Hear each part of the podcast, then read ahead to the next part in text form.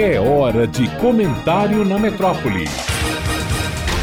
Malu Fontes. Olá, ouvintes da metrópole. De março para cá, nos acostumamos a associar negacionismo à negação da Covid e ao pouco caso que alguns governos autoritários no mundo fazem do número de mortes na pandemia, como faz o nosso. Mas, no final de semana, vimos uma demonstração de que o negacionismo do governo brasileiro mudou de patamar e adotou, sem nenhum constrangimento, um verniz otimista e ufanista está lá na capa da Veja, inscrito sobre uma fotografia do ministro Paulo Guedes, da Economia, numa postura imponente. O ano da virada.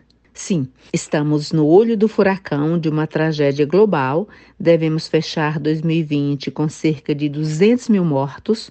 Não temos uma situação sequer em relação à epidemia, à renda da população, a índices de emprego, que possamos associar a comemoração ao otimismo, mas Paulo Guedes garante e anuncia na capa de uma revista semanal que, diante de tudo o que vivemos e vemos agora, 2021 será o ano da virada e que o Brasil vai se transformar na maior fronteira de investimentos do mundo. Na entrevista dada à Veja, o ministro parece referir-se a um Brasil que a maioria dos brasileiros hoje só consegue imaginar em delírio. Para começo de conversa, ninguém sabe como sairemos da pandemia e nem quando, o que vale, inclusive, não só para o Brasil. Mesmo que dê tudo certo, absolutamente tudo, com a vacina, aliás, com as diferentes vacinas hoje em andamento, todo mundo sabe que nem os laboratórios do mundo têm condição de fabricá-las em quantidade suficiente, de modo rápido, e nem os governos têm condição de aplicá-las em massa em todos os grupos populacionais a curto ou a médio prazo. Nenhum país do mundo arrisca-se hoje a garantir o período de tempo que seria necessário para vacinar e imunizar todo mundo. E imunizar todo mundo é outra interrogação.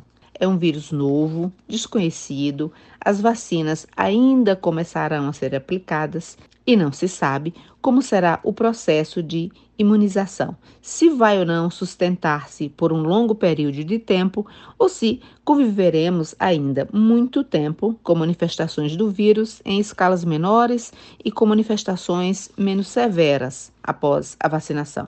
E, obviamente, tudo que já aconteceu até agora já produziu efeito a longo prazo na economia e no crescimento dos países. Se o PIB brasileiro já patinava ou já se comportava como voo de galinha, como dizem alguns economistas, como acreditar que em 2021 crescerá, como diz Paulo Guedes, em pelo menos 4%? Numa capa de revista de dezembro, ver a imagem de Paulo Guedes associada à expressão o ano da virada, inicialmente parece gozação, dessas voluntárias, depois parece seguir. Quem acredita naquilo? Primeiro, porque entre as coisas que Paulo Guedes prometeu ao país, não entregou até hoje sequer o pacote de maldades que sua própria torcida esperava. E não à toa, ele mesmo, o ministro, vive todo o tempo precisando anunciar que está tudo bem com sua presença no governo, que não vai sair, que não vai ser demitido. Depois, porque não há como considerar crível o anúncio da capa da revista diante do baque econômico consequente da Covid.